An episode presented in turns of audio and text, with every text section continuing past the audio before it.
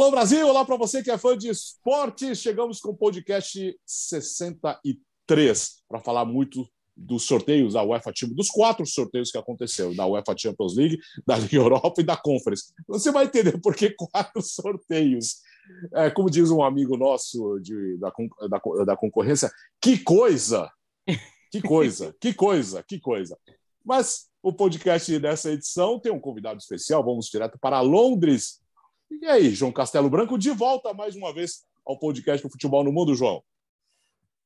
Com muito prazer. Legal estar aqui com os amigos. O podcast de vocês fazendo muito sucesso, aliás. É, eu dou os parabéns. Então, muito legal falar com vocês.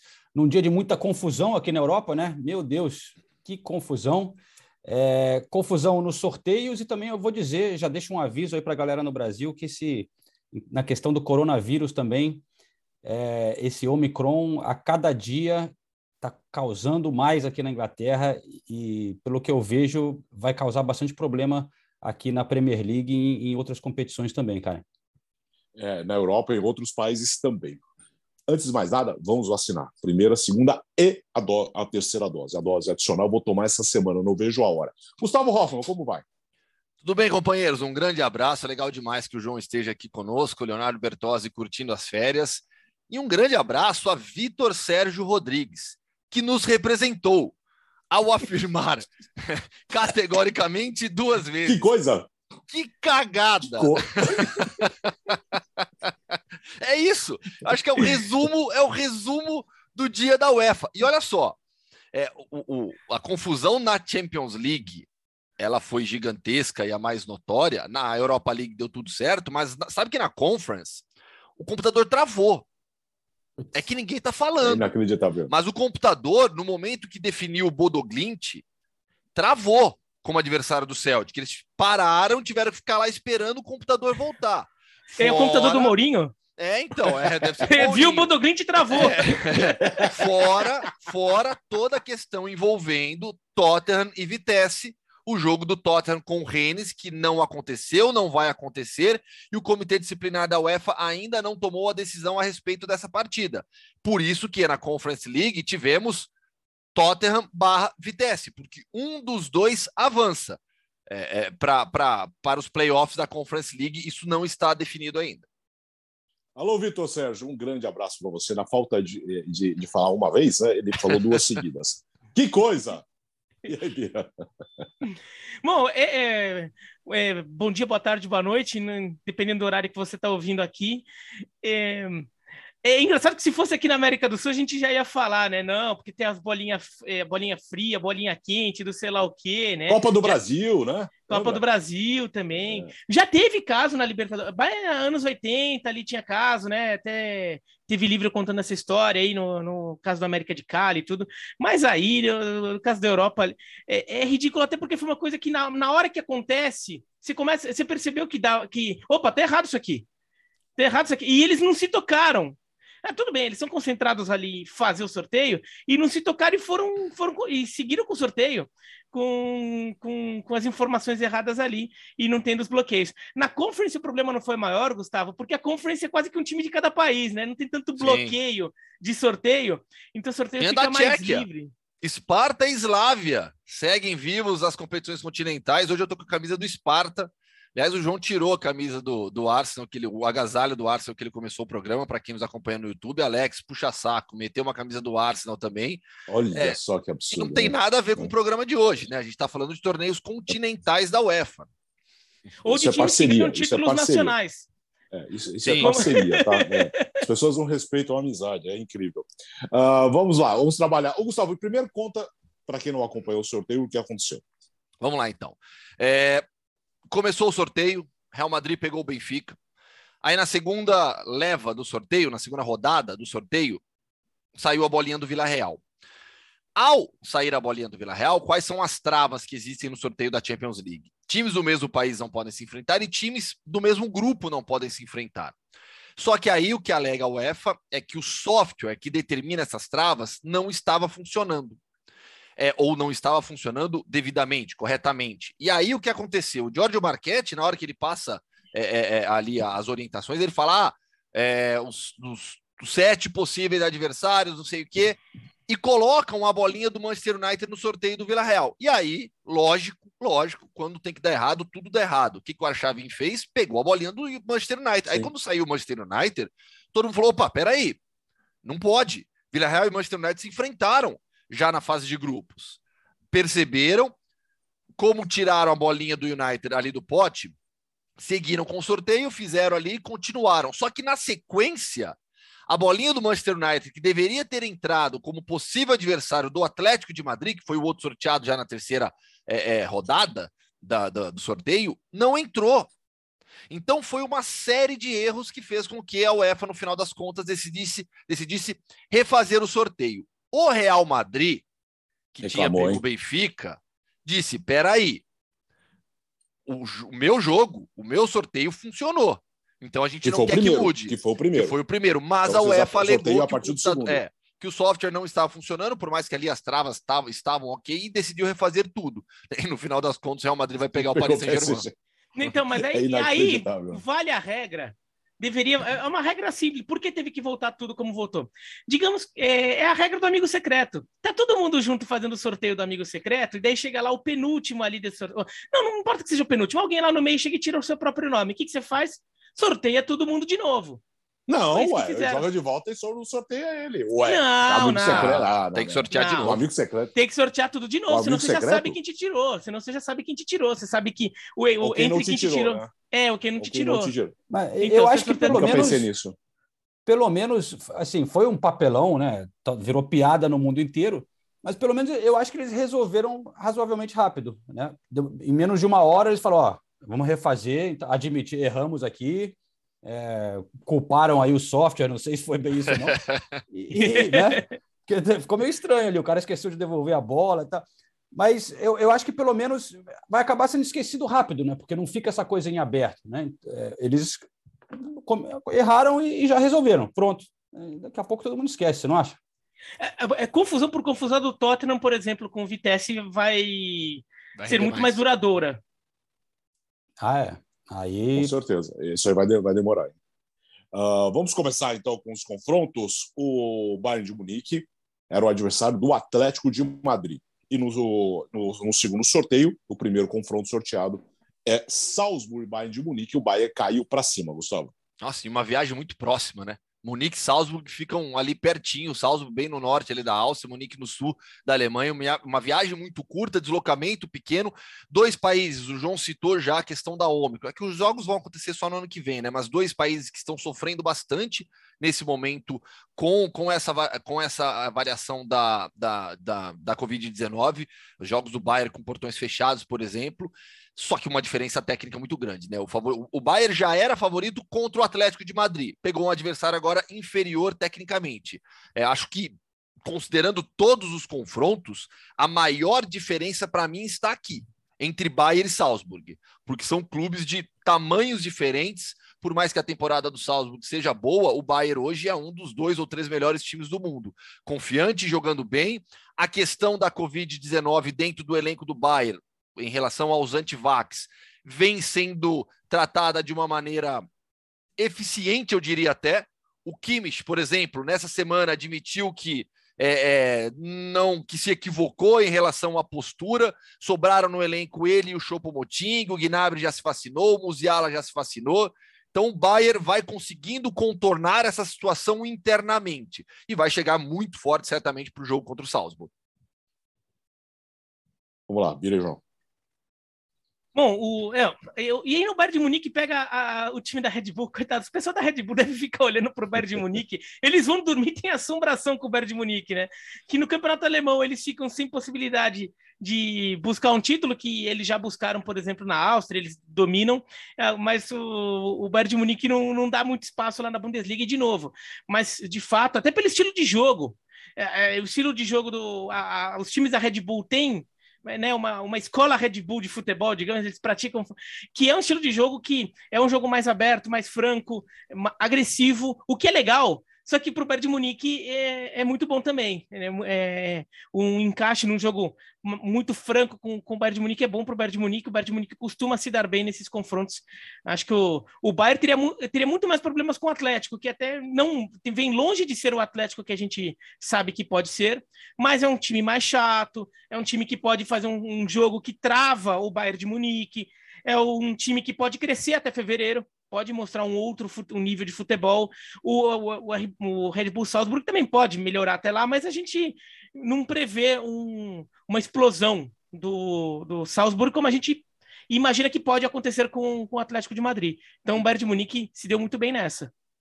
Ah, sem dúvida. Até porque assim, o, o Salzburg faz um, um, bom trabalho, a escola do Rangnick, lá, né, lá nos times do Red Bull e tal, mas se olhando para os times que sobraram na Champions League, eu acho que a Áustria é o, a liga mais fraca, né? Que, que tem. É, você comparando os times. Então, é, eu diria que talvez seja um dos mais fáceis que, que, que o Bayern pegou, porque o resto é Itália, Portugal, é, Espanha, né? É, Inglaterra, Holanda. Pô, a Áustria, cara, é um paísinho pequenininho, uma liga muito pequena. Então, eu acho que pô, o Bayern vai deitar com muita facilidade nessa. A não ser que os jogadores do, do Red Bull literalmente criem asas e voem em campo. Né? Aí! Ah, pode mandar lá. É, começou, hein? Posso, posso, posso é, mudar ele de ideia? Ele não toma, aqui? mas ele fala. É incrível, diga. Alex, posso mudar de ideia? De... Tenho uma outra gravação aqui que eu tenho que fazer. É, é, melhor. Eu, também, eu, eu, também acho que eu vou ali e já volto, viu?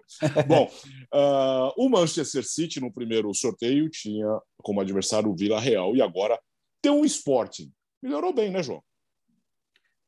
Ah, é. Porra, o... Qual que era o primeiro, você falou? Era o Vila Real.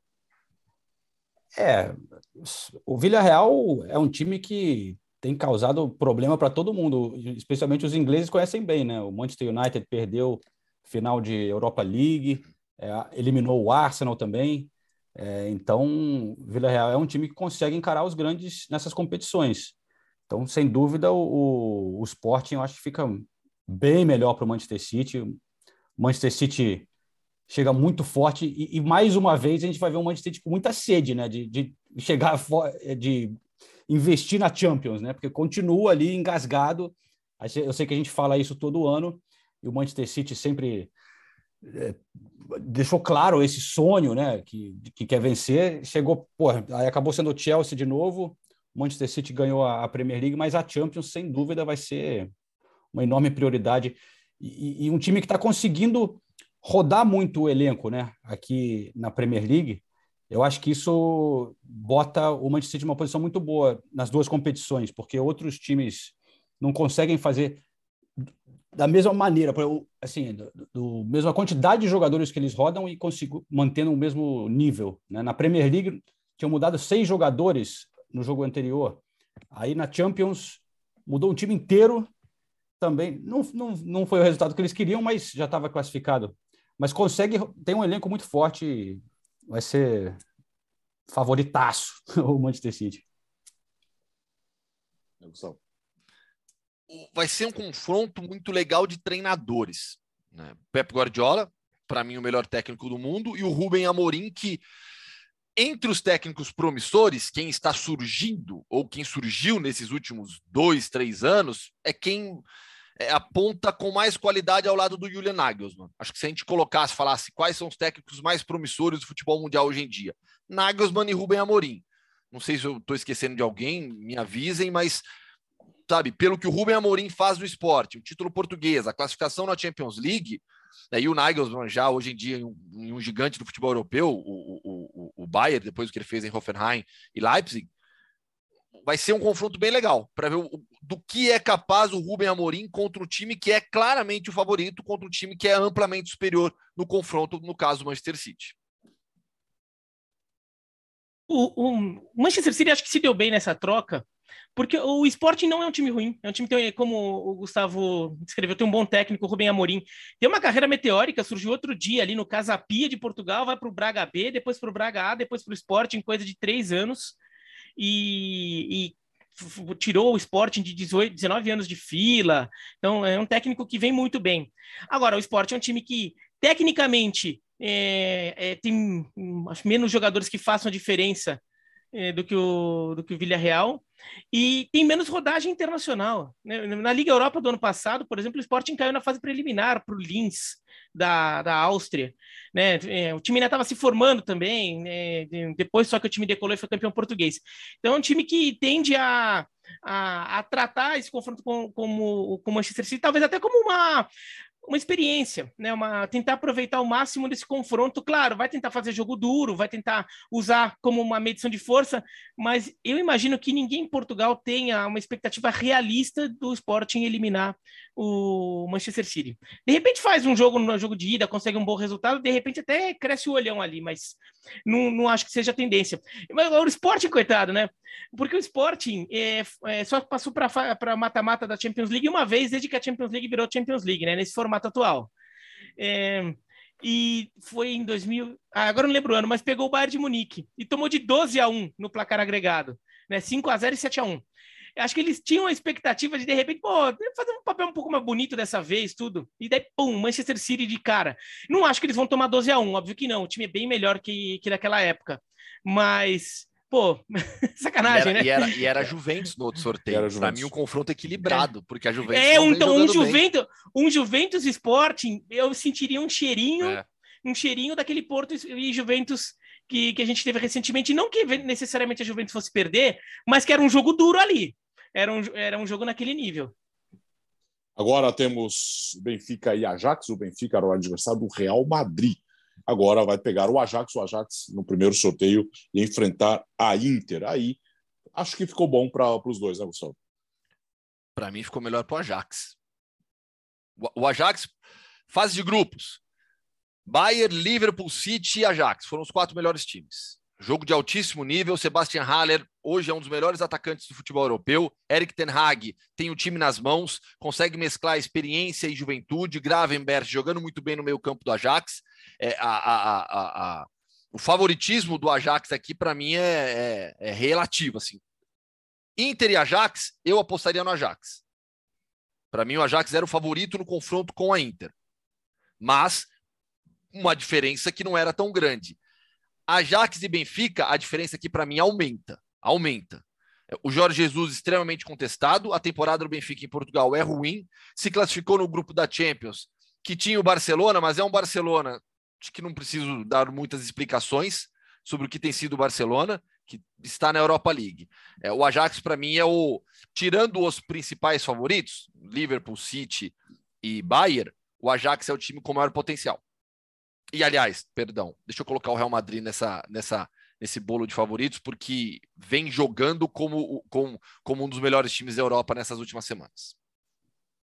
É, eu acho que vai ser difícil para o Benfica também, e, e, até fica um pouco mais feio para o Jorge Jesus e para o Benfica ser eliminado por um Ajax do que por um dos gigantes, né, favoritos. Mas é, é o que o Hoffman falou, é um jogo que é difícil, mas um pouco escondido, porque de primeira vista você fala, ah, melhor do que pegar o Manchester City, né? É um pouco mais equilibrado ali, mas eu acho que eu também concordo que o Ajax vem jogando mais bola, e, e só que eu acho que fica nessa situação. Se o Jorge Jesus perde para um Manchester City, Real Madrid, não fica tanta pressão, mas se perde para um Ajax, é, é considerado um jogo que talvez em tese eles poderiam encarar, mas eu acho que fica pior para eles. O Ajax é, é, vem mais forte, isso é inegável, vem jogando muito bem. Mas eu não acho. Eu, eu, vejo o Ajax como favorito. Se eu tivesse que gastar o meu dinheiro, botar o meu rico dinheirinho aqui em alguém, eu botaria no Ajax. Eu não sou de apostar, mas se eu tivesse que apostar, apostaria no Ajax. Mas eu também não acho o negócio tão absurdo assim para o Benfica. Porque o Ajax vem jogando um, futebol até. É, tem os quatro melhores times da Europa no momento. É, daí, independentemente da classe, eu não falo da, da, necessariamente da participação na Champions League. Quais são os mais fortes? Eu ponho o trio da Inglaterra e o que lidera a Premier League e mais o Bayern de Munique, não necessariamente nessa ordem. E daí quem seria o, o quinto ali para completar o top 5? Eu vejo que Ajax e Real Madrid estão nessa disputa neste momento. Eu acho que o Ajax joga um futebol até mais bonito, mais agradável de ver, mas o Real Madrid é muito competitivo. Agora, pensando em fevereiro, o Ajax é um time que, para mim, joga mais perto do seu limite técnico. O, o, Real Madrid ainda tem uma margem de crescimento grande, por exemplo. Então, para o Benfica é, para o Benfica de hoje, o Benfica de 13 de dezembro, tá olhando lá para fevereiro, para o final de fevereiro, como é, segunda quinzena de fevereiro, como é que vai ser? Eu fico imaginando que o Benfica fala, pô, vai que o Ajax eh, não consegue manter esse ritmo, porque está perto do seu limite, de repente tem uma quedinha, talvez até dê. O Ajax é mais forte, o Ajax jogando seu futebol é melhor, mas eu consigo visualizar um caminho para o Benfica ter esperança. Num, é, eu consigo imaginar um cenário que, de repente, chegamos em fevereiro com um cenário de equilíbrio maior com, do que seria com o Real Madrid, em que eu vejo o Real Madrid ainda crescer mais e mais, e eu não conseguiria imaginar um Benfica é, ganhando do Real Madrid. Teria que ser uma crise muito pesada lá em Madrid, assim como nível Barcelona, para pelo menos crise técnica, né? Não estou falando de dinheiro. Para o Benfica. A gente acabou nem citando o Anthony, né? Que tá voando pro Ajax. Tá, tá. Sim. Uh, o único sorteio que. Uh, o único confronto que se repetiu foi Chelsea e Lille. O Chelsea que terminou em segundo no grupo na última rodada, quando empatou com o Zenit. A Juventus venceu na última rodada. O Chelsea caiu para segundo, mas tem um Lille pela frente, João. É, boa. Para o Chelsea, eu diria que está tranquilo, né? Eu acho que o que complica para o Chelsea é a situação de jogos, né? Porque tem o Mundial de Clubes para levar em consideração que é logo antes desses confrontos aí de fevereiro, né? O Chelsea vai ter que encaixar ali o Mundial de Clubes, se for até a final, acho que a final é dia 12 de fevereiro. Os, os jogos da Champions são a partir do dia 15, se eu não me engano. Eu não sei, tem, mas é que eles dividem, né? Os jogos da Champions tem dia 15 e depois também tem na semana seguinte, 20 e poucos. Então, 22 e 23. 22 e 23, né? Então pode ser que eles consigam essa. que seja o jogo depois, mas Vamos ver como que o Chelsea vai chegar nessa situação de pegada pesada da Premier League, Mundial de Clubes. É... Mas, pô, o Chelsea é muito mais forte do que o Lille, né? Mesmo que o Chelsea está um pouco vulnerável no momento, passando por uma fase um pouco instável aqui na Premier League, né? Sofrendo, de repente, era a melhor defesa, agora não para de levar gol. É, mas eu acho que até lá o, o Tuchel vai dar um jeito e, e vai e ajuda também o fato do seu primeiro jogo em casa nessa questão, mesmo se estiver voltando no Mundial de Clubes, né? Não tem essa viagem direto. E, e é o reencontro, né, do, do Mendy. O Mendy veio do Lille, não foi? O goleiro? Não, foi Rene. Não, não foi do Rennes. Foi Rene. Do Rene, é, do Rene. Não, então não é. Mas enfim. O Tchek é... era do Lille. O Tchek, eu sabia que tinha uma conexão. Não, o Tchek era do Rennes também, tô viajando. É, o, o, o manhã do, do, do Milan que era do Lille. Que, que era do. É, que foi que campeão francês, que foi campeão francês isso, isso, isso, isso, Eu viajei, esqueci. Tudo Rennes. Acabei, eu nem citei o, o, quando eu falei dos favoritos na Champions, né? Acabei não citando o, o Chelsea, né? Mas o Chelsea tá, também está nesse bolo, né? apesar dessa queda de rendimento que o João citou nessas últimas nos últimos dias, com a defesa sendo muito vazada, é, não dá para porque o Chelsea é um time absolutamente competitivo e a partir de agora, mata-mata, Champions League, o Chelsea pode eliminar qualquer adversário, qualquer adversário. Ninguém vai questionar a força e a capacidade dessa equipe comandada pelo Thomas Tuchel. Contra o Lille é muito favorito. O Lille já passou por mudanças na temporada passada, perdeu jogadores, perdeu treinador. É, assim, é, eu falei sobre a maior diferença para mim entre o Red Bull Salzburg e, e, e Bayern. Aqui é a segunda maior diferença, talvez muito próxima também do que a gente tem nesse confronto Munique-Salzburg. É, certamente. O, o Lille, por exemplo, faz uma campanha de meio de tabela no campeonato francês. É, então, é até notável que o, o que o Lille fez na Champions League, não, não, não quero diminuir mérito nenhum do Lille. Ganhou três jogos seguidos, fora de, é, sendo dois ele fora de casa contra a Sevilha. É sempre, pô, ganhar Sevilha em Sevilha não, não é para qualquer um. Lá o Lille foi lá e ganhou. Depois ganhou do Wolfsburg na Alemanha para classificar. Então, mas assim, não compara. São times de categorias diferentes. O Lille é um time que se tivesse no sorteio da Liga Europa a gente não, não iria estranhar. Então, o, Chelsea teve um sorteio que acabou sendo duplamente, duas vezes, vai, é, generoso com o Chelsea, né? Porque pegou duas vezes o Lille. Agora, sobre Mundial de Clubes, né? Que vai ter muito, muita gente ali que a gente fica falando, palmeirense principalmente, não, fica projetando sobre melhor, assim. Vai. Eu não acho que vá pautar muito a decisão do Chelsea, até porque é jogo de ida. Se fosse jogo de volta, se o Mundial de Clubes fosse antes do jogo de volta, de repente o, o Chelsea metia uma goleada na ida e poderia estar relaxadão na volta, ou poderia ter tido problemas na ida, então está concentrado na volta e vai jogar o Mundial daquele jeito. O, o, Mundial de Clubes vai ser antes do jogo de ida, e olha, é, não tem nada oficial, não, não, então assim, a gente está gravando, pelo menos no momento está gravando, não tem, mas eu imagino Eu imagino uma conjectura, não tem informação, mas eu imagino que eles vão tentar alocar o Chelsea na segunda data da, das oitavas de final. Porque também não é. Daí fala assim: ah, não é, dá muita importância para o Mundial de Clubes, né? Na Europa não ligam tanto, mas. Você acha que a UEFA é quebra essa? Então, mas, é. não, não, mas não é conveniente para a própria UEFA também. Porque até questão de. Porque o Chelsea ele vai estar sob o guarda-chuva da FIFA até o domingo. Para é depois, é né, entendeu? É, Porque ele, dá, vai tá, ele vai estar tá num evento FIFA, ele vai estar tá no universo da FIFA, coletiva de imprensa da FIFA, né? É, tudo. Daí termina o jogo, o Chelsea vai lá, joga o Mundial de Clubes. É, logo depois do jogo, vai lá na coletiva do Chelsea, lá o Tuchel lá com os banner lá da FIFA e vão ficar perguntando da Champions League para ele. Né? É, a UEFA está perdendo essa divulgação também. A UEFA quer que ele fale de Champions League na frente do que se, ou que seja dos patrocinadores do dia a dia do Chelsea, mas ou que seja dos patrocinadores da Champions League, né? E o, e o Tuchel vai estar lá respondendo do, do Chelsea na Champions League, que vão perguntar para ele. Então, se você afasta esse jogo mais uma semana, você a, a resposta dele vira sobre Copa da Liga, sobre Premier League. Tem algum jogo da Premier League que vai ter que ser atrasado? Então, ele já, se o bobear, já bota um jogo da Premier League naquela quarta-feira ali, né? Para o Chelsea já repor rápido esse jogo que vai ter que adiar da Premier League e pronto. Eu imagino que vão colocar o Chelsea na, na segunda data, então não teria tanto conflito assim com o Mundial de Clubes é, e com eventual motivação do Chelsea para jogar o Mundial. Mas isso é uma conjectura minha, né? Informação. O Atlético de Madrid tinha o Bayern de Munique, agora tem o Manchester United. O United tinha o PSG e agora tem o Atlético de Madrid. João. Eu acho que é, tinha sido a grande história ali por, momentaneamente, Sim. né? Messi contra Cristiano Ronaldo. Muita gente ficou animado com essa, mesmo os dois já um pouco mais velhos, né? Ia ser, claro, sempre seria interessante. Acabou não acontecendo, né? O sorteio que não valeu. E, mas esse é um, é um jogo legal também, né? Atlético contra o Manchester United, dois grandes clubes que não vivem seu melhor momento.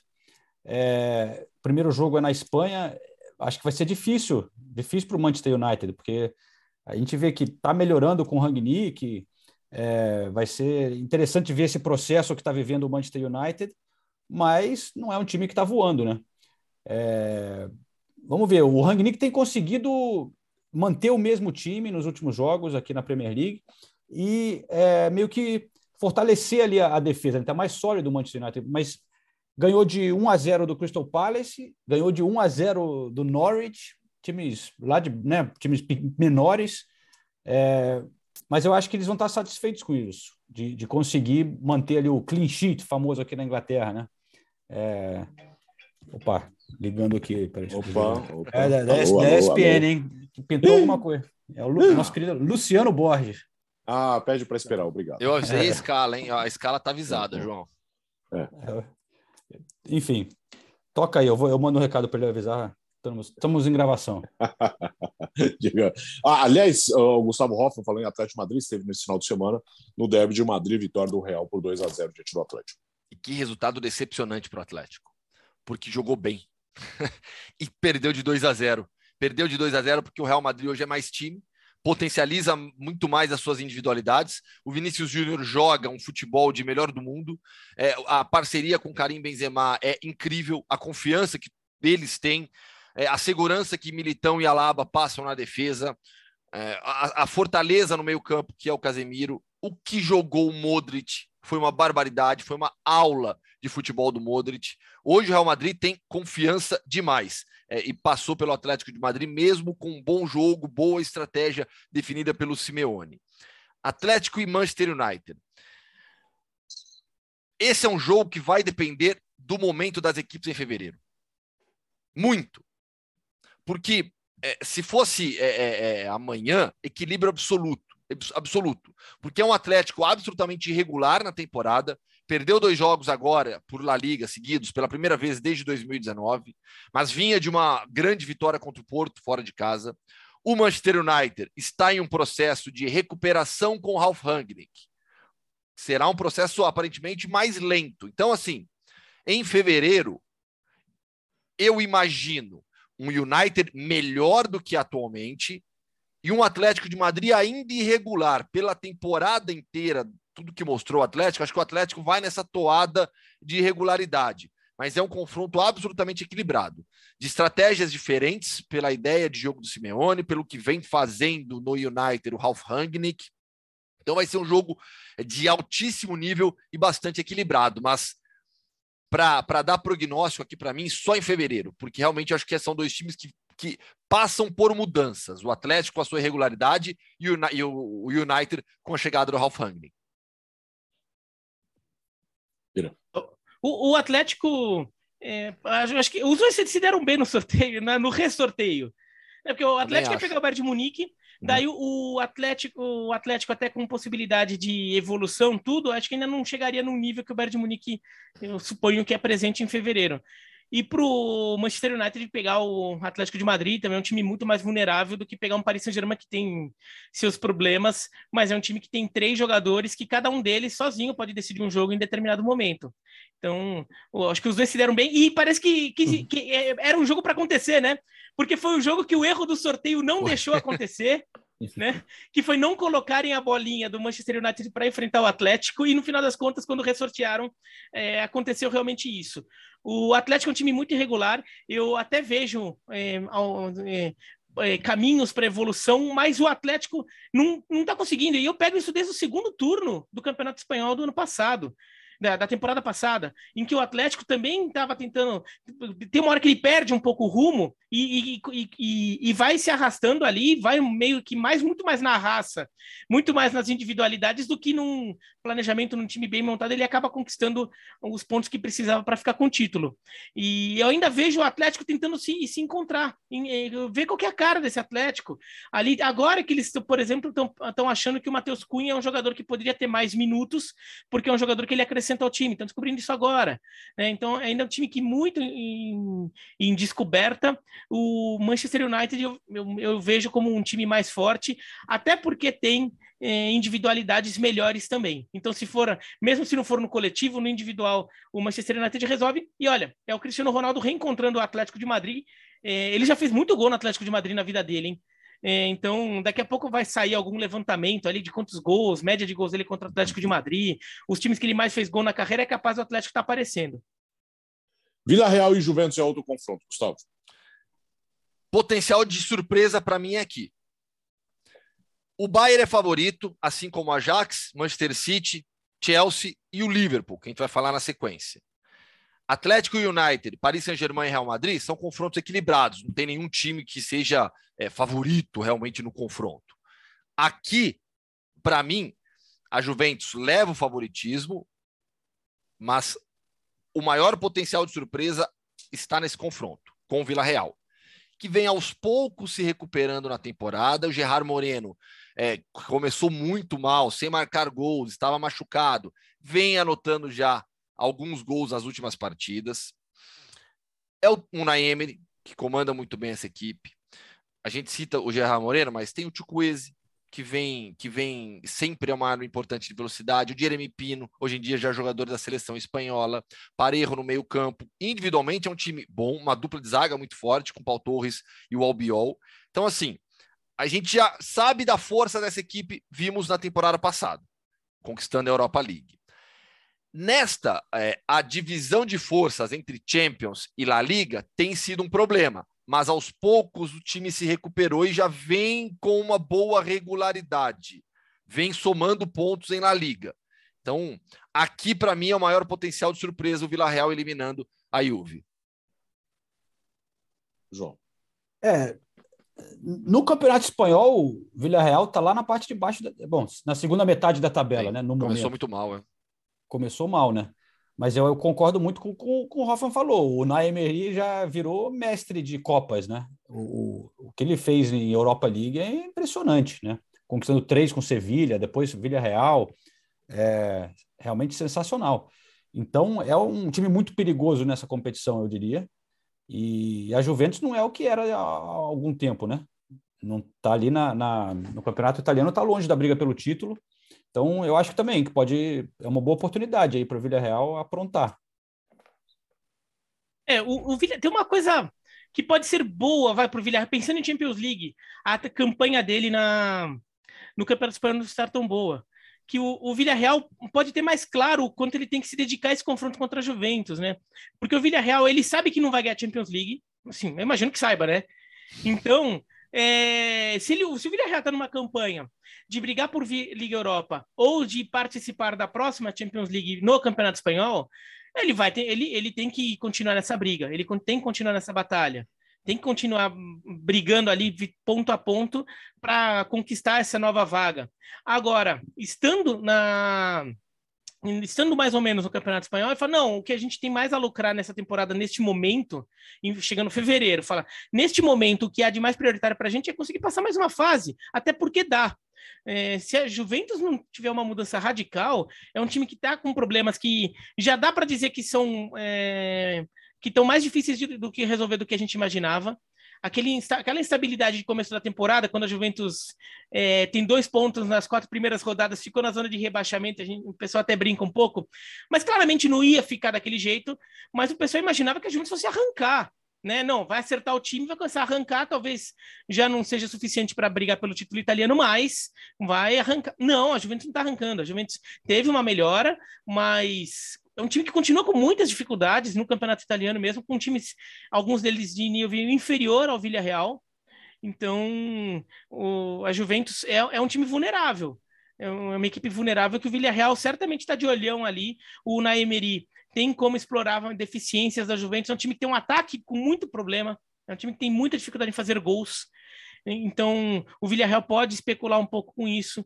O Villarreal mostrou contra o Manchester United que pode jogar em alto nível. Ele foi melhor que o Manchester United em, em, em alguns momentos nos dois jogos. É, ele, o Villarreal foi incompetente para finalizar esses jogos, né? para confirmar a vitória. Mas acabou perdendo os dois jogos, mas ele chegou a ser melhor que o Manchester United em vários momentos, tanto na ida quanto na volta. Então, é um time que tem um bom nível para jogar é, uma, uma, Champions League, eu acho que pode sim armar uma lá para a Juventus e chegar nas quartas de final. O Biratã, a, a, classificação, a classificação do Vila Real evitou a criação do multiverso, né? Onde é, Vila Real e Sevilha ganhariam a Europa League, né? O sim, Sevilha sim. e é. o Naemery, né? Basicamente. Sim. O, o, o, o, o Villarreal é, o, o problema do Villarreal no Campeonato Espanhol é que empata muito. É um time que empata muito no Campeonato Espanhol, por isso que ele ficou muito para trás na tabela. Pô, mas ganhou da Atalanta em Bergamo, né, um, um grande jogo. É, é, um resultado difícil para qualquer time. Chupa Bertozzi. Mas, parabéns. É, é, mas para, é, é, chupa, chupa Bira também, que a Atalanta ganhou no Verona no fim de semana. É, aliás, Mudar olho no Atalanta, hein? De olho nessa Atalanta que está subindo rodada a rodada. Uh, o outro confronto é Inter e Liverpool. Liverpool tinha o Ajax o, aliás, tinha o Red Bull Salzburg no, no, primeiro sorteio, agora vai de Inter. Inter tinha o Ajax, mas um confronto muito interessante, né, João? Ah, esse aí é jogão, hein? Para mim, eu acho que, claro, que o Real Madrid e PSG vai chamar a atenção de todo mundo, né? Mas para mim, esse também é um, é um jogaço, talvez o segundo mais legal do sorteio. É, porque a gente tem a Inter que está muito bem nessa temporada liderando o campeonato italiano, né? E o Liverpool numa sequência incrível no momento aqui na Inglaterra, tá muito bem mesmo. Claro que não é agora o jogo, né? A gente tem que esperar. Vai ter esse inverno aqui na Inglaterra, vai ter o Mané e o Salah saindo para a Copa Africana de Nações, voltando, não sei o quê. É, então muita coisa muda, mas é um jogaço, né? Até pelo esti o estilo de jogo e tal. E o Liverpool outro dia foi lá para o San Siro, né? Só que contra o, o Milan e, e, ganhou jogando com uma molecada, botou o time B e ganhou lá em Milão contra o Milan. Claro que o Milan não está tão bem contra a Inter, mas, mas mostra a força desse Liverpool também, né? Mas é, eu acho que esse vai ser um, um como eu disse, para mim é o segundo jogo desse sorteio. Bom, se, se, o confronto fosse, desculpa, se o confronto fosse, se o confronto fosse hoje, é, a Inter é muito forte, é o melhor time da Itália. É, eu veria uh, o, o, Liverpool como favorito com algum destaque, mesmo com, com essas considerações sobre a Inter. Sendo em fevereiro, vendo hoje, porque pode acontecer em fevereiro, o Liverpool pode ter umas cascas de banana no caminho que não vão tirar o favoritismo dele, mas podem deixar esse favoritismo um pouco menor. O calendário do campeonato do futebol inglês, que chega nesse período do ano, dezembro, janeiro, carrega, pega pesado em, em cima dos clubes ingleses, e isso, e isso vai cobrando o seu preço em seguida. E o Liverpool vai, vai ter vai perder o, o, o Salah, o Mané e o, e o Keita, principalmente o Salah e o Mané, é, e, e eles já vão ter voltado. Eles já vão ter voltado. Mas aí daí a gente tem que ver assim, será que isso pode de alguma forma ter algum impacto do ponto de vista mais físico do Liverpool até. Tá? Eu penso mais no físico mesmo do Liverpool. Porque se vai para lá, vai para cá, é, muito jogo, maratona, se de repente o Liverpool pode estar sujeito, por exemplo, a... Ele, ele, acho que ele está mais vulnerável a lesões até lá do que, por exemplo, a Inter de Milão, digamos. Tá? Só para deixar claramente o que eu estou querendo dizer. Então, assim, pode ser que o Liverpool tenha alguns contratempos até lá que deixem o time menos favorito, mas ainda assim favorito, porque eu acho que o Liverpool é um time que tem um nível, um, algum de, alguns degraus acima do nível da Inter. Eu sigo esse raciocínio. É, é, o Liverpool é mais time, indiscutivelmente, mas há riscos maiores pela frente, até lá, até o confronto. É, pelo, pelo, pelo calendário inglês e pela Copa Africana de Nações porque hoje o Salah está jogando é, é para disputar prêmio de melhor do mundo também. O nível de jogo do Salah, eu já falei aqui do Vinícius Júnior, olha o que o Salah vem fazendo na Premier League. Então, é, o Liverpool é favorito, mas a gente vai ter que esperar também para entender como chega essa equipe fisicamente em, em fevereiro. Agora o grande confronto é entre Real Madrid e Paris Saint-Germain muita, muito se especula né, da possibilidade do Mbappé deixar o PSG e para o Real Madrid, de repente, nessa janela no começo do ano, ele já terá encontro com seu possível futuro time, né, João? É, eu acho que é uma, vai acabar acontecendo eventualmente, né? É, essa mudança. Mas por enquanto não. Mas o, o, o, que eu, uma coisa que eu acho meio louca, assim, que hoje em dia a gente já acostumou, você olha assim, Paris Saint-Germain e Real Madrid, você fala, caramba, jogo, jogo de né, dois gigantes ali, é, jogo confronto grande. Mas eu ainda, aí eu paro e falo, mas é meio louco você ter o PSG, colocar o PSG ali junto com o Real Madrid como gigante, né? É, ainda é uma coisa meio bizarra, a rapidez que eles conseguiram com esse dinheiro surreal que eles investiram no time, é, realmente conseguiram o que eles queriam, que é transformar numa superpotência mundial, né, cara? Porra, Messi, Mbappé, Neymar, não tem como você não olhar e falar, porra, PSG. Mas, é, então esse é o jogo que vai, vai atrair todos os holofotes.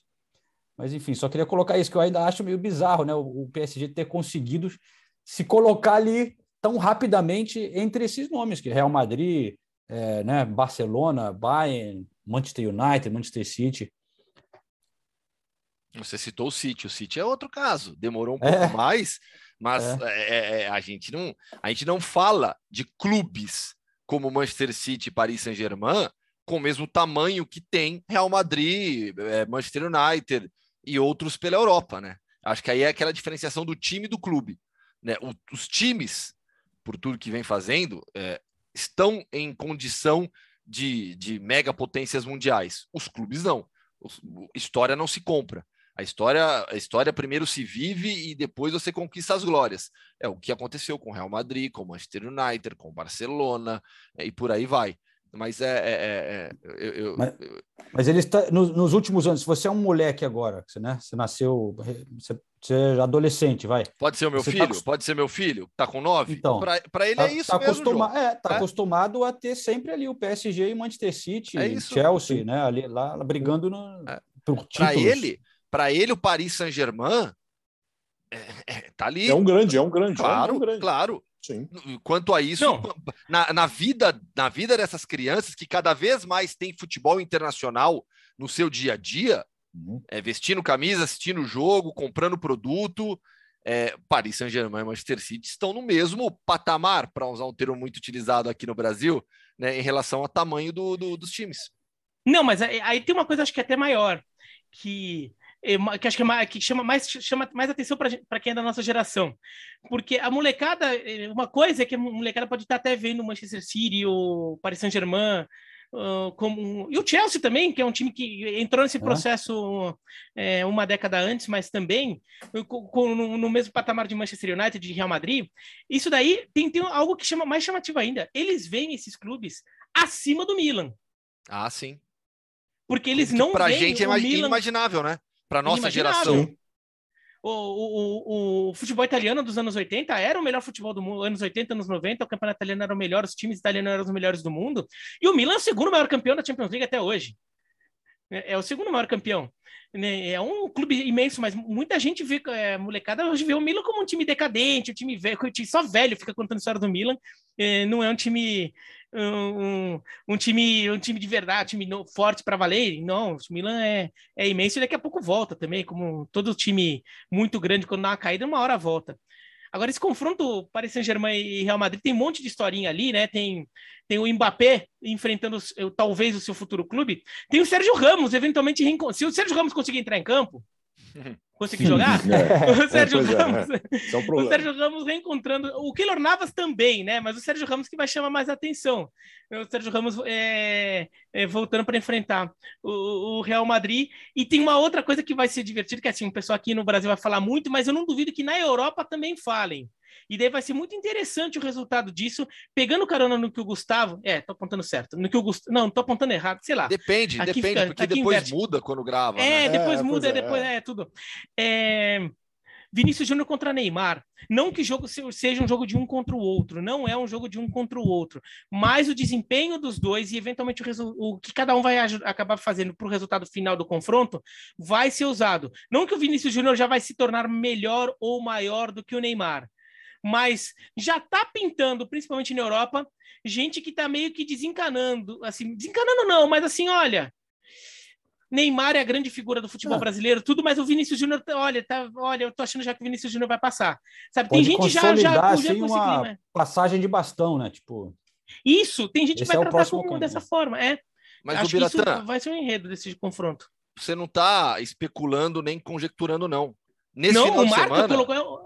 Não, nesse final de semana, é, o Canal Plus da França fez uma matéria sobre o Vinícius Júnior como sucessor do Neymar no futebol brasileiro. O Neymar é o melhor jogador do futebol brasileiro. A matéria trata o Vinícius Júnior como sucessor. Por que, que, eu sei dessa matéria? Porque eu dei entrevista. Você deu entrevista. Graças, a, graças ao Stefano Darmani, que é, que, é, que, é, que é correspondente também do Canal Plus aqui, aqui no Brasil, e ele fez a parte de, de futebol brasileiro para essa matéria. Então, assim, e é uma pauta que veio da França, não é que foi o Darmani que criou essa pauta. O pedido de pauta veio da França. Então, é na França que é a terra do, é a terra, é a terra onde joga o Neymar.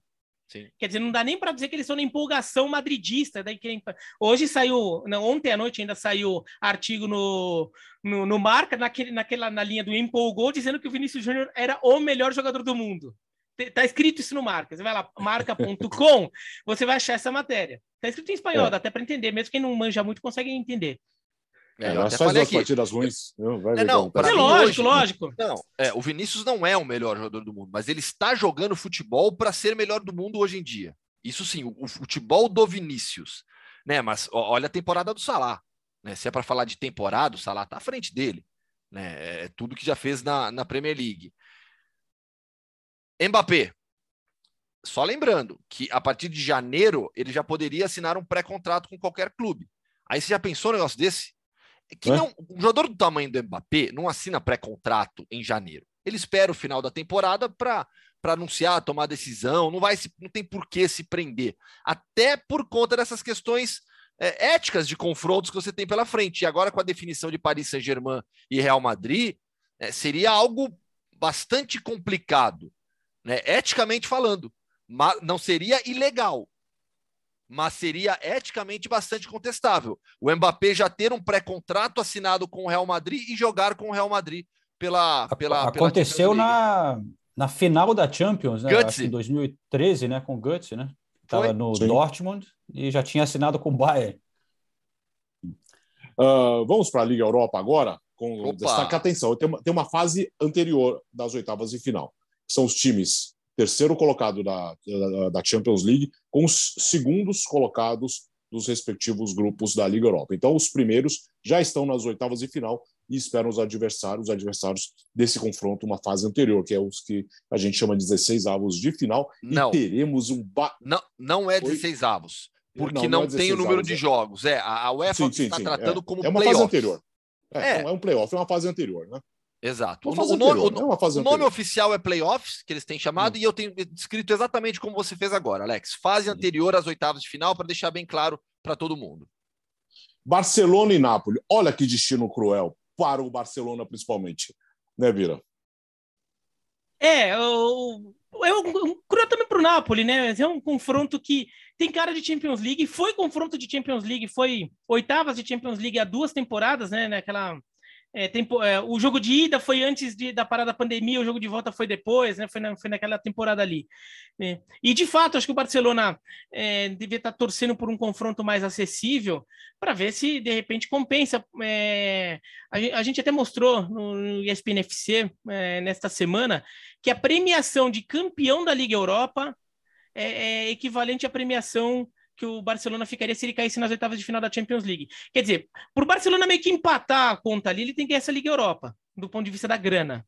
É. Agora, pegando um Napoli, se fosse hoje, é que se fosse hoje, o Napoli está cheio de desfalque também, né? Então o Napoli teria problema se fosse hoje. É, até lá o Napoli já, já pode ter os, os seus principais jogadores retornando. É, alguns voltaram ontem, mas entraram o Insigne entrou no segundo tempo, o Anguissa entrou no segundo tempo, quer dizer, ainda não, não tá dando para contar completamente com eles. O Osimen ainda nem voltou, mas projetando ali para para fevereiro, o Napoli pode estar com seu time completo e o Barcelona do Chave, tudo bem, acho que o Chave tem que ter tempo, a gente não pode ficar também é, cobrando tanto, mas dá para sentir que ele está tendo mais dificuldade do que talvez ele mesmo imaginasse para dar uma cara para esse Barcelona. Esse Barcelona ainda é um time muito vulnerável, ainda é um time muito instável, ainda é um time que tomou pressão do Osasuna ontem e acabou cedendo empate no final. É um time que não se impõe em campo, então é, é, um time com problemas. O Napoli é um time que joga bem em transição, por exemplo. Então, se o Barcelona continuar com essa defesa peneira que está agora, se não conseguir resolver esses problemas, vai ter muita dificuldade nesse confronto contra o Napoli. Então, o, o Barcelona realmente né, não se deu bem nessa. Talvez eles estivessem preferindo pegar o Braga ou o Dinamo de Zagreb. João. Cara, o, o, a situação do Barcelona é tão bizarra, né? Que tivemos esse fim de semana aqui na Premier League os torcedores do West Ham é, cantando We're coming for you, Barcelona, we're coming for you. É, o West Ham já está classificado, né? Foi, ganhou o grupo, então já passou, é, como você já explicou, já está na, na, nas oitavas. O Barcelona ainda tem que classificar, né? Mas o, o West Ham sacaneando o, o Barcelona, dizendo que estamos indo te pegar é, torcendo, eles querem, né? Seria um confronto histórico para o torcedor do West Ham, mas isso vale lembrar num jogo que o West Ham acabou empatando 0 a 0 com o Burnley. Então, também. uh, mas enfim, ah, é jogo de time grande, né? Muito legal. Napoli e, Barcelona.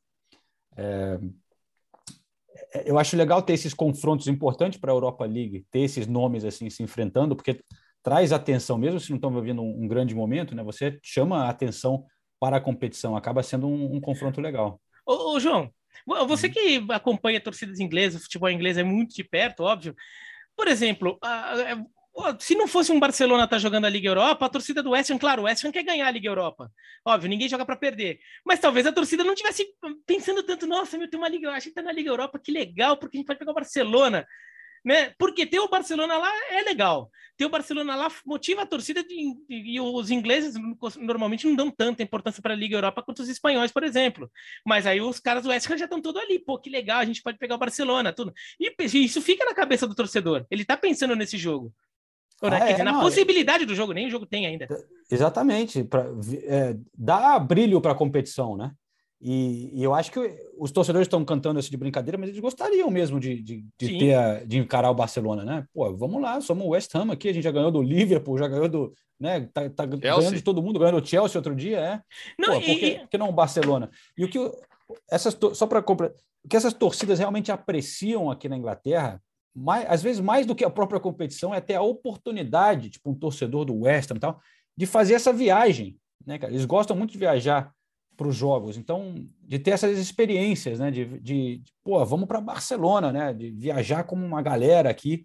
É, Chegar lá, é... quebrar tudo, jogar cadeira para Não, mas Foram é, até punidos já.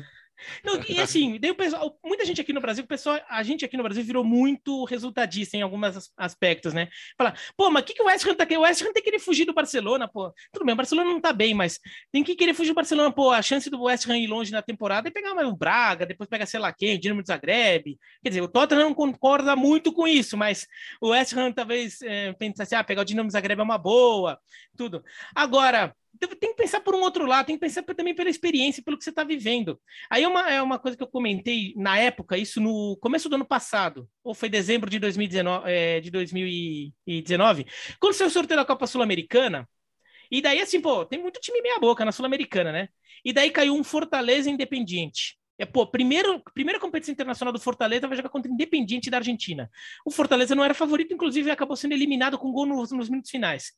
E todo mundo começou a falar: não, o Fortaleza deu azar, pô. Podia ter pegado um time meia-boca da Venezuela, podia ter pegado um time, sei lá o quê, vai pegar Independiente, pô, deu azar, não vai conseguir longe. Eu lembro que eu falei: deu sorte. Deu sorte. Por quê? Porque para um Fortaleza, e daí eu tô falando, o West Ham também é um time, pô, é um time tradicional, com muita torcida, mas também não é um super campeão. Então acho que tá num, dá para ver com eles mais ou menos de, de forma meio parecidas aí. É, a experiência internacional, ela vale também por você se colocar nesses cenários. Porque de que, que é? Tudo bem, vai. Digamos que o West Ham, se o West Ham é campeão da, da Liga Europa, legal, beleza, foi campeão. E o West Ham já tem título internacional. O West Ham ganhou a Recopa, se eu não me engano. Agora, se o West Ham vai lá e joga a Liga Europa, daí enfrenta o Braga, depois enfrenta o Dinamo Zagreb. Com todo respeito a esses times, mas não são gigantes do futebol europeu. Depois ele enfrenta, vai lá, enfrenta um Sevilha que vai tá lá na Liga Europa tá, e cai para o Sevilha, porque todo mundo que pegar o Sevilha vai perder na, numa Liga Europa. É, ok, legal, você jogou, mas você jogou uns jogos ali que você já está acostumado a jogar. Agora, o que é a experiência de um West em Barcelona? O que, que é a experiência de, de repente, você é eliminado pelo Barcelona, mas assim, você na sua casa chegou e meteu um 2 a 0 no Barcelona. Ou, ou, ou, deu um calor no Barcelona, no Camp Nou. Pô, mesmo que você seja eliminado, você vai chegar e falar, pô, a gente foi até lá, a gente vai, calou o estádio, a gente calou o Camp Nou, sei lá o que, a gente foi lá, fez uma farra, fomos para Barcelona, naquele estádiozão e mostramos o West Ham, o que, que o West Ham é, fizemos um jogo duro com o Barcelona. É, é uma experiência única. A gente fala da torcida, Bira, mas uh, os jogadores também, eu diria, querem sim, ter essa experiência. Sim, os jogadores claro. do West Ham querem ir lá para o Campo Nu, pô. Jogar é. lá, pô, né? É lógico, entendeu? Então, é uma experiência e experiência que o torcedor do Fortaleza teve. Porque daí você vai jogar Sul-Americana, você pega um time da Venezuela, depois você pega um time do Peru, depois você pega um outro time brasileiro e acaba sendo eliminado. Tá, legal, você jogou uma competição internacional, mas você não fez um jogo de muito glamour. Agora, se visitar Buenos Aires, Avellaneda, o estádio do maior campeão da Libertadores, naquele sufoco, aquela pressão toda, daí a torcidinha do, do Fortaleza naquele cantinho ali, enchendo aquele cantinho lá e fazendo barulho, tentando fazer. Depois você joga em casa, tenta passar um calor independente. É uma experiência única. Então, que se dane o resultado, o que vale a experiência. O West Ham, por exemplo, tem todo motivo, tá, todo mundo está querendo pegar o Barcelona nessa Liga Europa. Bom, e atendendo a pedidos, vamos falar de Conference League. Ou e os outros confrontos e... da Europa League? Uh, você quer passar rapidinho? Vamos lá. Tem tanto jogo bom. Aliás, esse Barcelona e Napoli, só um nome para render, alguma, render algumas é, histórias. Porto e Diego, Arma... né? Diego Armando Maradona. Só isso, para contar a história de Nápoles e, e, e, Barcelona. A gente tem Sevilha e Dinamo Zagreb. Sevilha é grande favorito, Dinamo Zagreb uma das melhores bases do futebol europeu. RB Leipzig e Real Sociedade, jogo de altíssimo nível. Vamos ver como é que a Real Sociedade vai chegar em fevereiro, que vem muito mal agora no Campeonato Espanhol, caiu muito de rendimento, mas são dois times das cinco grandes ligas europeias. Zenit Betis, Betis do Manuel Pellegrini, temporada fortíssima, é o terceiro colocado de La Liga, o William José jogando bem, Juan me arrebentando, um dos melhores jogadores espanhóis de La Liga até aqui, e o Zenit do Claudinho, que vem sendo o principal jogador da equipe russa. Empatou com o Dinamo nesse final de semana, jogo que valia a liderança do campeonato. O Sheriff que ganhou do Real Madrid na Champions, vai pegar o Braga, confronto aberto. Galeno é o artilheiro, um dos artilheiros da Europa League, jogador atacante brasileiro do, do Braga. Mas aqui o confronto é aberto, é pelo que o Sheriff já, já mostrou. Atalanta e Olympiacos. Atalanta é sempre uma das sensações do futebol europeu, com Giampiero Gasperini, muitos gols, promessa de muitos gols. Vai pegar o Olympiacos, é a favorita, apesar de, da força que tem o Olympiacos jogando em casa. Barça e Napoli a gente citou, Dortmund e Rangers, confronto onde o Dortmund, para mim, é um dos favoritos ao título da Europa League. Uma equipe que tem condições de ganhar a Europa League e vai pegar o Rangers, que não tem mais o Steven Gerrard, tem agora o Giovanni Van Bronckhorst. Como treinador, está competindo com o Celtic pelo título escocês. E aí, Porto e Lazio, outro jogo legal também. é, pelo, pelo nível das equipes. Vamos falar de conference, atendendo a tantos e tantos pedidos. O Mundo Hoffman hoje será para dedicado a você, fã de esportes, que pediu tanto. O Mundo Hoffman será com a Conference League, né, Gustavo? Exatamente. Não tem vinheta? Não, não tem, né? O você, você não quer? tá aí. Você quer? Você quer, Vira? Você quer arriscar? O, não, o, comigo não, comigo não. Ah, então pronto, então pronto. Vai derrubar a audiência. O Bertozzi, que é o, que é o nosso, é a nossa vinheta, faz a nossa vinheta oficial, né? Ao vivo sempre. Então, assim, Europa é, Conference League. É, o jogo mais legal daqui, o que chama mais atenção, por isso estou com a camisa do Sparta Praga, para quem nos acompanha no YouTube, Sparta Praga e Partizan Belgrado. Né? Aqui tem até uma discussão, e eu já, já, já, já conversei com alguns fãs de esportes em redes sociais, sobre o conceito de leste europeu. Porque quando a gente fala de, de Tchequia e Sérvia, é, geograficamente eles não estão no leste da Europa. O, o, a Sérvia na região dos Balcãs e a Tchequia na Europa Central. Eu costumo tratar Tchequia e Sérvia como leste europeu pelo conceito mais geopolítico, que muito, muitos historiadores a, a, adotam também, por questões políticas, sociais e ideológicas, históricas do século passado. Né? Então, por isso que muitas vezes eu trato esses confrontos, esses países, coloco no, na ideia de leste europeu. E é um confronto de muita história né? entre Esparta e Partizan Belgrado.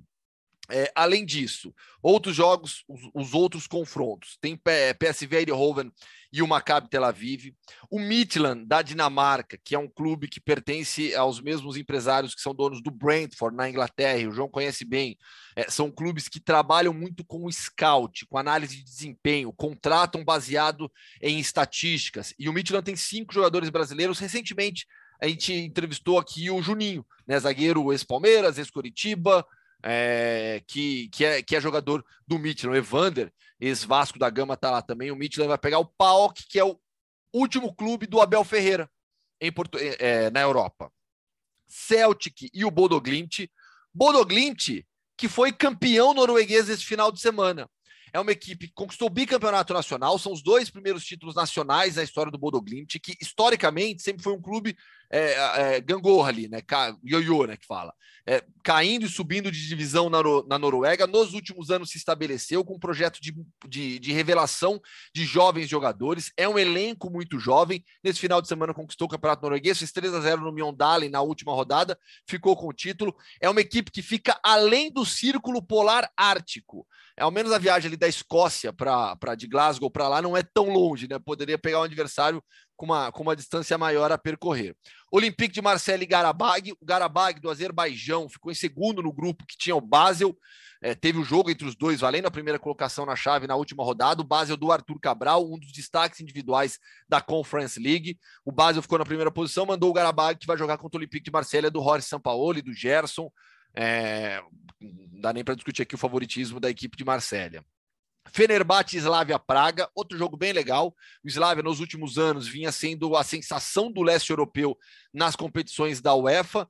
Nessa temporada caiu nas preliminares da Champions e da Europa League, por isso foi para a Conference, avançou com um empate jogando em Berlim com o Union, jogaço, um a um é, muita neve em Berlim na, na, nesse dia, na quinta-feira da semana passada. Grande classificação do Slavia Praga, treinado pelo Indris Tripchovski, trabalho de longo prazo do treinador desde 2018, que o Tripchovski está por, tá por 2018. Estou puxando cabeça, não sei se é 2018 ou 2000, por aí, 2018. Sei que é um trabalho de longo prazo do Tripchovski.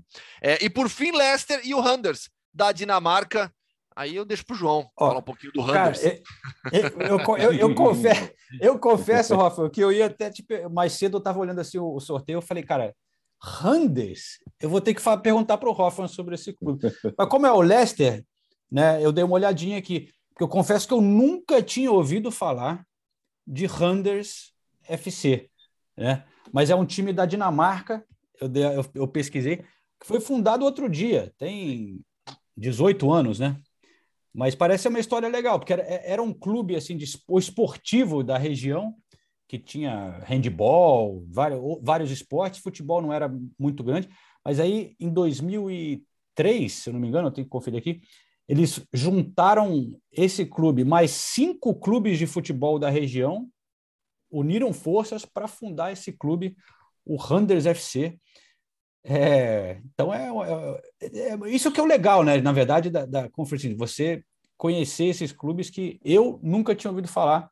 O Leicester, eu acho que dá para dizer que é favorito para esse confronto, né? O, o Randers é, jamais foi campeão dinamarquês. É um clube de pouca história, como o João citou. Tem título da Copa da Dinamarca, mas título de primeira divisão ainda não tem, apesar de conseguir, nesses últimos anos, competir com Copenhagen, com Brondby, com o próprio Midland. Né? Vem conseguindo bater de frente, mas título nacional o Randers ainda não tem. O Leicester, que foi uma das surpresas negativas no, no, na fase de grupos da Europa League, porque uhum. quando, quando houve o sorteio Leicester, Nápoles, Spartak Moscou e Legia, esse era o melhor grupo, né? Pelas histórias do leste europeu e pela força de Nápoles e Leicester. O Leicester ficou pelo caminho, o Spartak surpreendeu, ficou na primeira colocação, o Legia que na, venceu na o Leicester. Última... Né? Foi, foi na última rodada, no finalzinho, né? No último minuto. Por quê? Minuto, porque, é. é. porque o Legia perde o pênalti nos acréscimos. O Legia perdeu o jogo em casa, em Varsóvia, para o Spartak Moscou por 1 a 0 se empata com esse pênalti dos acréscimos, classificavam Napoli e Leicester. E aí o, o, o Legia perdeu o pênalti, mandou o Spartak Moscou na primeira colocação, Napoli na segunda e o, e o Leicester ficou na terceira colocação. Veio para nossa amada Conference. Você o será Leicester muito tinha, bem abraçado por nós, bem, Leicester. Cara. O Leicester tinha começado bem na Europa League, né? Com o Daka lá metendo gol para caramba, mas aí eu acho que quatro contra o Spartak. Ele começou perdendo é... pro Legia, lembra? E aí depois. É verdade. Aí depois é, Na segunda rodada. O Leja, o Leja vence o Spartak na primeira rodada, em Moscou, depois bate o, o Leicester em Varsóvia e depois perde, perde tudo. Mas o, Le, o Leicester sofreu muito com contusão, mas né, na, aqui na Premier League, na, no fim de semana, jogou. Cara, voltou o Tillemans, estava fora é.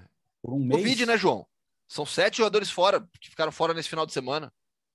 Cara, ó, o que eu falei no E, e não jogaram do, do também aqui, na Europa League essa nova variante, e não só de futebol, mas pelo que eu estou vendo de, de amigos, de situações de, em escolas e tal, essa nova variante, cara, vai causar. Tá, é, espalha muito rápido, mesmo quem está vacinado. Já fecharam a escola aqui perto. O, o Tottenham teve que fechar o CT do clube. Agora, hoje, o Manchester United também fechou o CT do clube. Provavelmente não vai ter o jogo contra o Brentford nessa terça-feira. Então, é, vários clubes com casos, vai ser um, vai, vai ser um caos aqui. É, o fim de ano vai ser bem complicado e aí é inverno, né? Que é para piorar um pouco. O inverno, a, a, a disseminação é mais rápida ainda. Bom, em uma hora você ficou sabendo tudo sobre UEFA Champions League, UEFA Europa League e também da Conference League. É o podcast Futebol no Mundo, edição de número 63. Nas férias do Leonardo Bertozzi recebemos João Castelo Branco, que nesta terça tem o Correspondentes Premier, né, João? Sim, sempre, toda terça-feira. A gente, vocês lançam na segunda, a gente lança na terça, então o, o fã de podcast tem, né, cardápio completo aqui no de futebol na ESPN. Vou gravar logo mais com a Nathalie Gedra, o Ulisses Neto, Renato Senise está no Brasil aí tá de por férias. aqui, né? Tá por aqui, né? Tá passeando aí, por é. aqui, né? É isso é, aí. festa da firma, não sei o quê, tá passeando. Tá colocando a vida em dia por aqui o Renato Senise. João, obrigado, volte mais vezes. Valeu, amigo, sempre um prazer. Cheers. Até, João Castelo até, Branco. Até logo. João Castelo Branco. Quer, quer um pouco de calor aí, é, aí ou não? Que aqui tá, tá forte, viu? Se quiser doar uns grauzinhos, eu aceito. Tá, tá difícil aqui. É, e aqui também tá começando, tá entrando no verão aqui. Tchau, Gustavo. Valeu, gente. Valeu, um grande abraço. Até quinta-feira. Com Jean Oddi como convidado. É verdade. Jean Oddi estará por aqui. Tchau, Bira. Tchau, tchau. Até quinta-feira. É, lembrando que... Não... E acabamos nem hum. falando de MLS, né? Mas o New York City foi campeão, primeiro campeão nova-iorquino da MLS. É, foi campeão uhum. ganhando nos pênaltis do Portland Timbers. Tomou o gol de empate no, nos acréscimos do tempo normal. Estava levando o título, mas conseguiu confirmar na disputa de pênaltis. Bom, o time que pertence ao Manchester City, né? Sim. Mais um, né? Os, é, é. Dominação mundial do, do Manchester City. Não, porque eles têm campeão na, na Inglaterra, agora nos Estados Unidos, Índia, Austrália também. Dominando o mundo. É, todos os campeões atualmente na primeira divisão desses países. Uh, bom, nós temos um encontro marcado na quinta-feira com a edição de número 64. E atenção, no domingo, no domingo, a edição especial do fim de ano. Será ao vivo você vai acompanhar no YouTube, a live no YouTube, e na segunda-feira você vai ouvir no seu agregador favorito. Não perca a edição especial do podcast Futebol no Mundo no próximo domingo. Valeu, gente. Boa semana para todos e a gente se encontra na quinta-feira.